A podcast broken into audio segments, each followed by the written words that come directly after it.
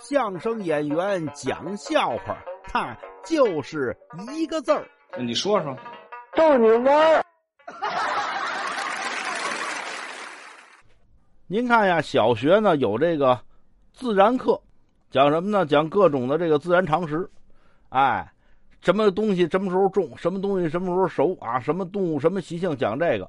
这天呢，老师随堂想测试一下大家学的怎么样，就问了这么一个问题啊：说苹果呀，什么时候摘最好？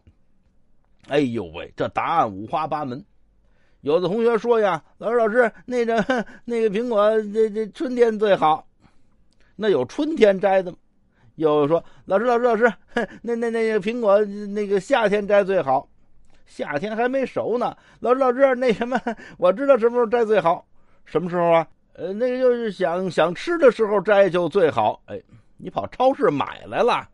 就这会儿，有一同学举手，老师，我这个答案肯定对。那你快说说，苹果什么时候摘最好？